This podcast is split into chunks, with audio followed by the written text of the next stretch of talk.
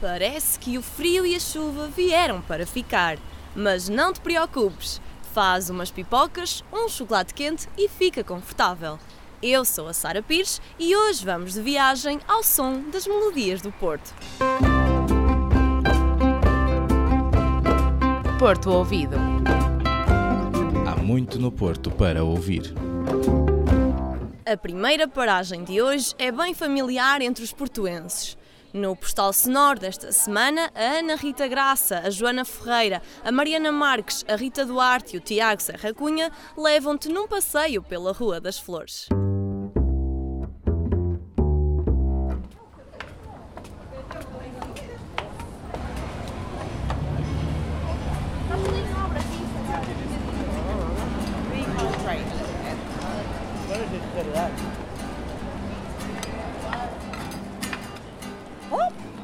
Excusez-moi, vous aussi. Où sont les miens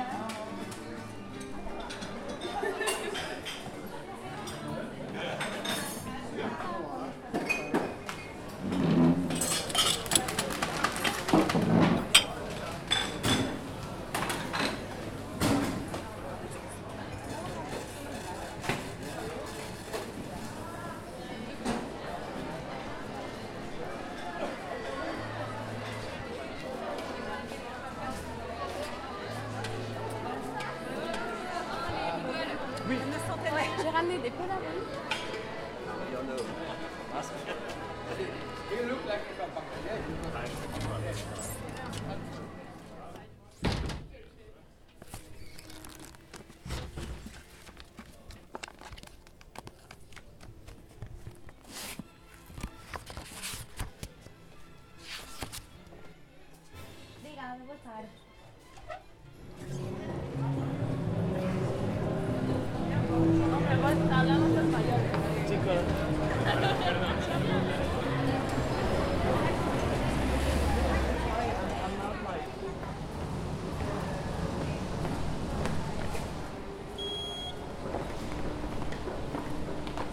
O veículo vai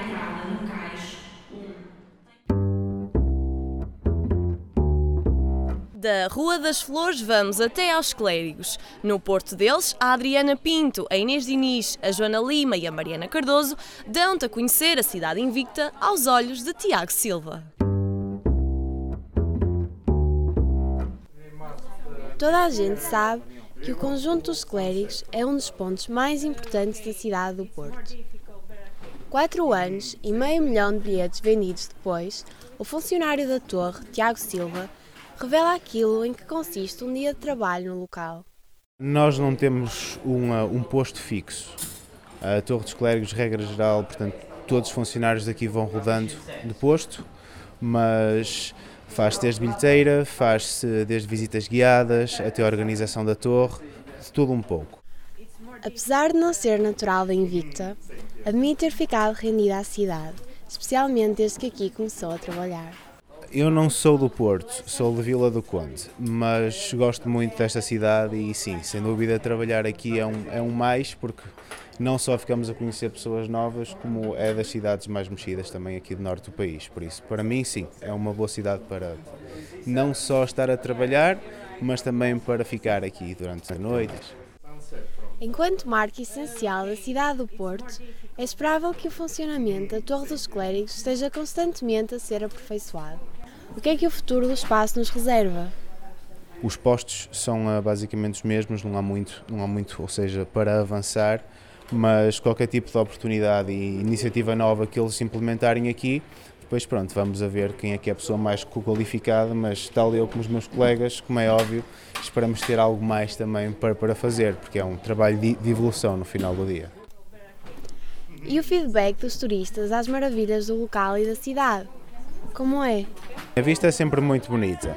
O feedback em relação à torre, ora bem, no verão é sempre um bocadinho mais mexido, há sempre filas de espera e, como é óbvio, ninguém gosta de ficar à espera. Ou seja, há pessoas que não se importam, há pessoas que reclamam, mas no final do dia toda a gente fica muito feliz aqui com, com, com a nossa visita, porque não só temos a torre para a visita, como também temos a parte expositiva que abriu recentemente, por isso para o preço que é, que são os 5 euros, é um bom sítio para visitar e eu aconselho a quem não tenha visitado, claro, para passar cá e fazer a visita, que vale, que vale a pena, é muito bonito.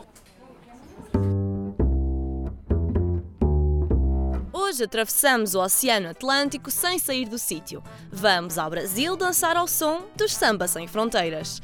A Bárbara Bruxado, a Cristiana Rodrigues, o Pedro Matias e a Sofia Freitas ensinam-te os passos básicos na música à moda do Porto.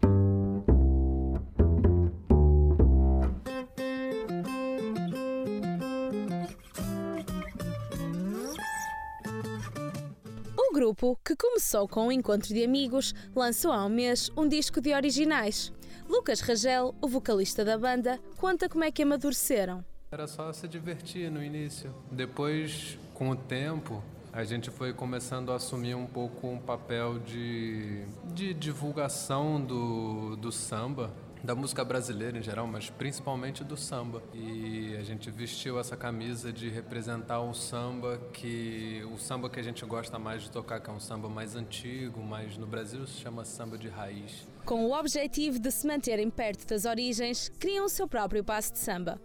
Com essas influências, a gente começou a escrever nossas próprias músicas. E aí o objetivo se somou ao de divulgar o samba, de divulgar o nosso próprio samba também, a nossa própria interpretação do samba, que já tem muitas influências do próprio fato da gente não morar mais no Brasil, da gente viver aqui no Porto, né? Depois de atuações em Espanha, vão a Zurique e os sonhos vão cada vez mais longe. Mas a identidade não se pode perder. A nossa missão é tentar, como eu disse, equilibrar um pouco o nosso perfil, que a gente nunca perdeu, que é esse da informalidade, de tocar com os amigos e tocar às vezes fora do palco, no chão mesmo, interagir com as pessoas, estar tá muito próximo das pessoas, muito próximo do público, né? Ter uma intimidade grande com o público e conversar. E um, é um equilíbrio assim entre a formalidade e a informalidade que a gente vai buscar agora. A digressão está só começando agora. A gente começou no fez o lançamento no Porto agora no, no finalzinho de setembro, no último dia de setembro, mas para 2019 ainda não tem a agenda ainda está para ser confirmada. Os planos para 2019 são poucos, mas o futuro tem sempre mais ritmo.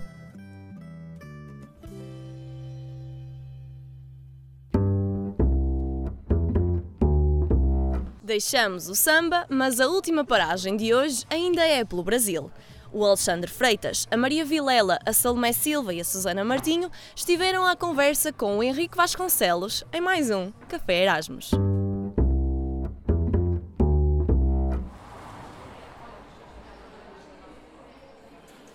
Meu nome é Henrique, tenho 21 anos, sou do Brasil. Lá no Brasil eu estudo cinema e audiovisual.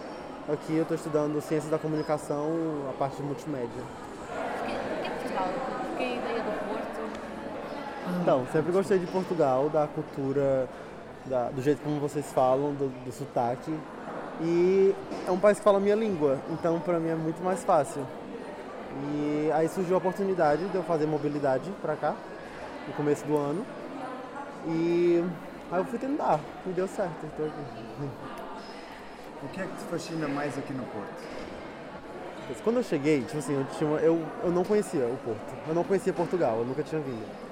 Então, tipo, o que eu sabia era sobre o que eu via no Google, nas, as imagens. Eu tinha a ideia de que o Porto era muito antigo, tipo, construções antigas e o pessoal muito fechado. E aí eu fiquei um pouco receoso, mas quando eu cheguei aqui, tipo, mudou totalmente a minha ideia.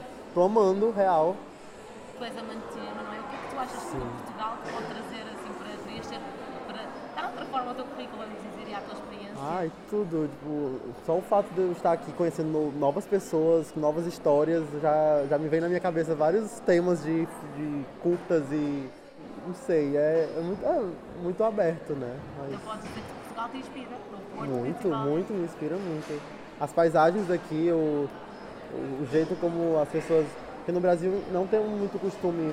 Aqui vocês aproveitam a cidade, entendeu? Vocês vão pra Ribeira, vocês ficam vendo o pôr do sol. Lá a gente não tem muito esse costume. Muitas pessoas, muitos turistas fazem, mas, por exemplo, eu mesmo é muito difícil de eu estar na, no Brasil, tipo, na minha cidade, sair para ver o pôr do sol. Eu fico em casa mesmo, sabe? Aqui as pessoas têm esse costume de ir ao parque, de tomar um café e tal. A tua adaptação na cidade, uh, achaste que era muito diferente daquilo que vivias no Brasil? Muito. Eu, eu aproveito mais, como eu falei, a cidade. Eu, eu pego um autocarro e vou, pego um metro e vou pra Gaia, conheço outro canto e aí volto pra casa.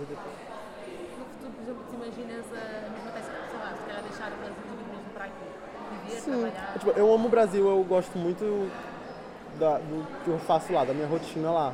Porém, aqui seria um país que eu não, não seria um sacrifício me mudar. Eu, eu, eu tenho, eu acho que eu conseguiria criar raízes aqui.